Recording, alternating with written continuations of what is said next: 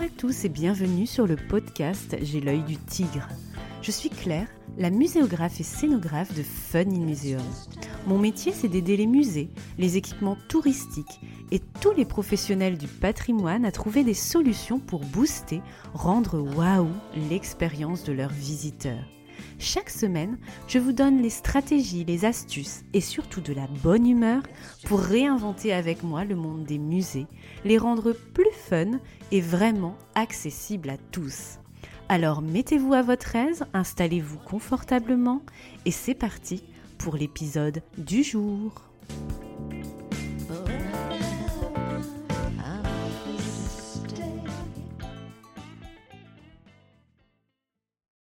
Bienvenue sur le podcast numéro 101 de J'ai l'œil du tigre.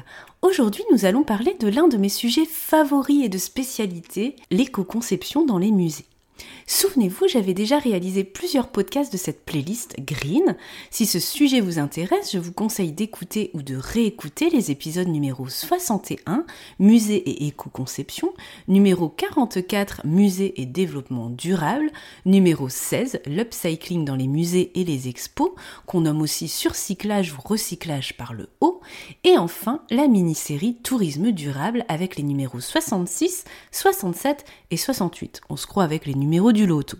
Si vous peinez avec tout ce vocabulaire et notamment la différence entre éco-conception et développement durable, je vous invite à réécouter cette playlist en particulier, le 44 et le 61, les deux numéros gagnants. Justement, je reviens de l'animation d'une formation sur l'éco-conception et le développement durable pour l'association des musées de Bourgogne et de Franche-Comté et je trouvais judicieux de vous partager une partie de nos réflexions, ici l'impact environnemental d'un projet d'exposition. En effet, on ne se rend pas toujours compte des conséquences de nos actions lors d'un projet. D'ailleurs, est-ce que vous prenez en compte le cycle de vie d'un projet d'exposition? Est-ce que vous connaissez cette notion? Le cycle de vie regroupe l'ensemble des étapes d'une exposition en termes d'impact environnemental et durable. Les matières premières, la fabrication, la distribution, l'utilisation, la valorisation dont le recyclage ou non. Chaque choix par étape conditionne l'impact des étapes suivantes. Pour une exposition, fonctionner en cycle de vie consiste à sortir de l'habitude que nous avons de concevoir une exposition et sa scénographie, d'en profiter pardon, quelques mois, puis de jeter et de recommencer. Bref, je conçois, j'expose, je jette.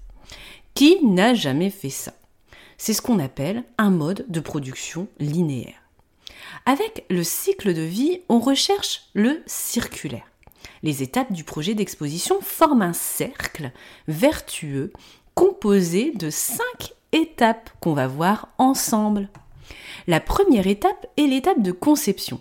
C'est là où finalement beaucoup de choix se font. Déjà, c'est là où on décide de faire ou non un projet éco-conçu avec un référent éco-conception garant de notre démarche côté maîtrise d'ouvrage et côté prestataire. C'est là qu'on décide ou non d'intégrer un volet éco-conception dans nos cahiers des charges. C'est là qu'on impose ou non aux scénographes d'utiliser du mobilier de réemploi, par exemple, de notre parc de mobilier disponible, dimensionné et bien inventorié, bien sûr. La phase de conception, c'est aussi des choix de commissariat de muséographie avec des outils de médiation plus ou moins responsables et énergivores, réemployés aussi, des choix de scénographie aussi avec des matériaux à choisir et à valider, une quantité de supports à imprimer, peut-être que vous avez été bavard en panneaux et en cartels, et aussi beaucoup de déplacements parfois pour des réunions sur place, beaucoup de mails, beaucoup d'impressions papier parfois. Toutes ces actions polluent, sans parfois qu'on s'en rende compte. Ainsi, par exemple, ne pas demander à un prestataire scénographe ou muséographe de traverser la France pour une réunion de deux heures, c'est faire un geste pour la planète et réduire l'impact environnemental de son projet. Choisir de ne pas construire que du neuf pour sa nouvelle exposition, c'est aussi réduire l'impact environnemental de son projet. La deuxième étape du cycle de vie d'un projet d'exposition est le transport, aller-retour. Cette étape peut être extrêmement polluante lorsqu'il s'agit d'une exposition temporaire avec des prêts d'œuvre. Imaginez l'impact du transport de ces œuvres pour venir chez vous. L'impact environnemental pour fabriquer des caisses, souvent jetées en fin de projet. L'impact environnemental des emballages, des tamponnages.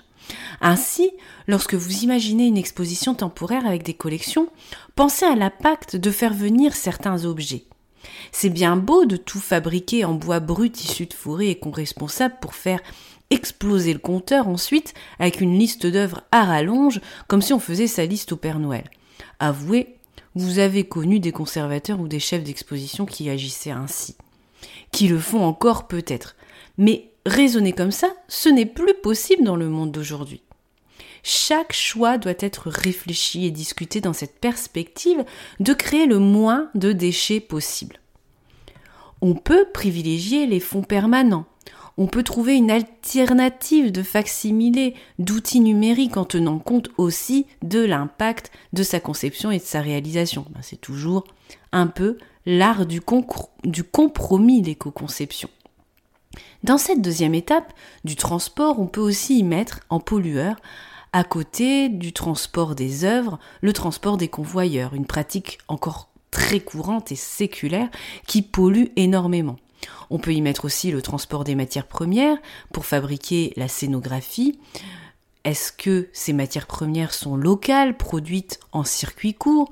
On peut y mettre aussi le transport des équipements et matériels comme les écrans, les accessoires, etc. qu'on va acheter euh, sur euh, peut-être très loin en RPC, qui peuvent avoir un impact conséquent, surtout lorsqu'on travaille comme moi pour des projets insulaires.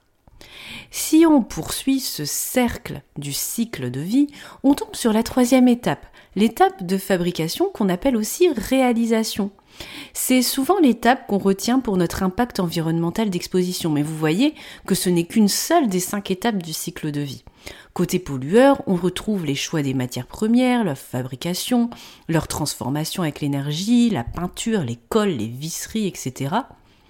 On retrouve aussi les impressions avec le choix de support, le type d'encre, la quantité de couleurs utilisées pour votre joli graphisme. On retrouve aussi les emballages, les déchets produits pour chaque élément fabriqué de votre exposition. Oh, vous voyez, ça s'accumule, hein. on est vraiment sous une poubelle. Le compteur s'affole encore une fois. Arrivé à la quatrième étape du cycle de vie d'un projet d'exposition, bah, c'est l'étape de l'exploitation, lorsque l'exposition a lieu. Quels sont les pollueurs à votre avis? Eh bien, c'est l'énergie utilisée pour faire fonctionner votre équipement plus ou moins isolé, n'est-ce pas? Le chauffage, la climatisation, l'éclairage avec une conservation plus ou moins verte. L'exploitation, c'est aussi le déplacement des visiteurs qui viennent voir votre expo avec un mode de transport plus ou moins responsable en fonction de ce que on lui propose, euh, en transport en commun, en parking à vélo, en tarif préférentiel pour son geste sur la planète s'il vient en bus. C'est aussi l'organisation du vernissage avec sa nourriture plus locale, ses emballages, son nombre d'invités, ses déchets, l'absence de tri lorsqu'on débarrasse tout après le départ des convives. À cette étape, les pollueurs sont aussi la communication digitale, les fameux mailings pour les relations presse, les invitations, les newsletters. C'est aussi la communication print, la communication imprimée, les flyers, les livrets-jeux, en couleur, les affiches, les cartes postales, mais aussi le fameux catalogue d'exposition qui a un lourd impact sur le cycle de vie d'une expo. Et on se pose parfois la question de son utilité à chaque projet. Et à ça, vous mettez aussi peut-être les produits dérivés de votre boutique qui ont peut-être été commandés en RPC pour une question d'économie, mais pas en tous les cas de question d'écologie et même de développement durable pour favoriser les entreprises locales. Enfin, lors de cette étape d'exploitation, il y a aussi l'impact de toutes les activités qu'on organise lors de la programmation événementielle, de l'atelier enfant à la visite spécialisée, avec aussi des déplacements de visiteurs, des consommables, des déchets, etc. Après l'exploitation vient la dernière étape du cycle de vie. Hop, on se rapproche de la fin de la boucle le moment du démontage et de l'organisation de la fin de vie de cette exposition. Ouïe, ouïe, ouïe, oh, c'est là que le compteur s'affole encore, car souvent on n'anticipe pas, on n'a pas tout organisé pour réduire son impact et ses déchets et penser à l'après.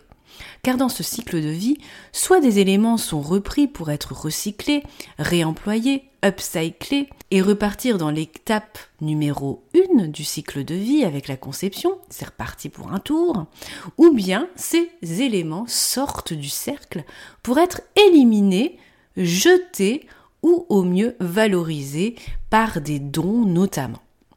Alors, à quelle étape polluez-vous le plus? Est-ce que vous avez maintenant davantage conscience de votre impact écologique lors d'une exposition?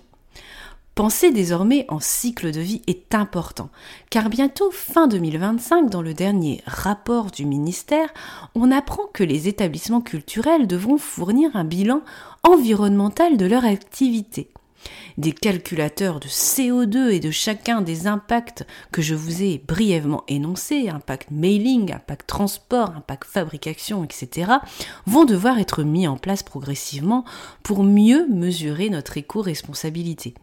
Bien sûr, ne nous affolons pas. L'éco-conception est une destination comme le développement durable.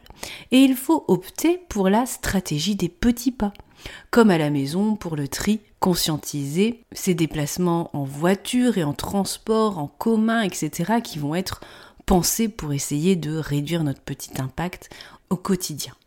Il ne faut pas non plus penser que l'éco-conception est réductrice pour les projets et qu'on va devoir tout supprimer. Tous les prêts, tout le multimédia, toutes les manips avec la médiation, plus ou moins multisensorielle, toutes les cimaises, toutes les peintures, les panneaux.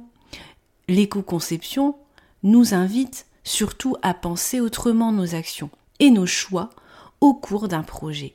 Chaque choix doit être discuté et l'utilité de chaque élément doit être questionnée.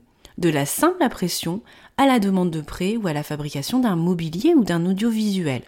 D'ailleurs, le marché audiovisuel doit depuis plusieurs années calculer son impact à chaque production. À notre tour maintenant sur le marché de l'exposition. Je vous rappelle donc en mes les cinq étapes du cycle de vie d'un projet où se joue l'impact environnemental de votre exposition et qu'il faut retenir. Étape 1, la conception. Étape 2, le transport. Étape 3, la fabrication. Étape 4, l'exploitation. Étape 5, le démontage et la fin de vie. Pour la liste des pollutions, je vous ai déjà dit pas mal de choses et il y en a peut-être d'autres à rajouter. Alors comment changer sa manière d'exposer? Quelles sont les bonnes pratiques à adopter à chaque étape de ce cycle de vie pour parvenir à une exposition éco-conçue? Eh bien, ce sera l'objet d'un nouvel épisode de J'ai l'œil du tigre en 2024. J'espère que ce numéro 101 vous a plu et que vous repartez avec plein d'idées pour des projets plus verts.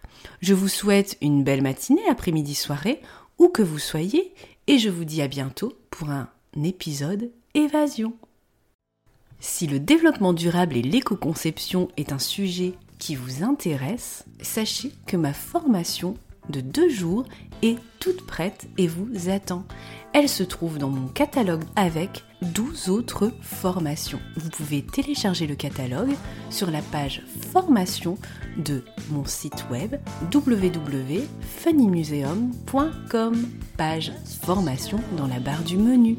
Je serai là pour vous fournir un devis personnalisé.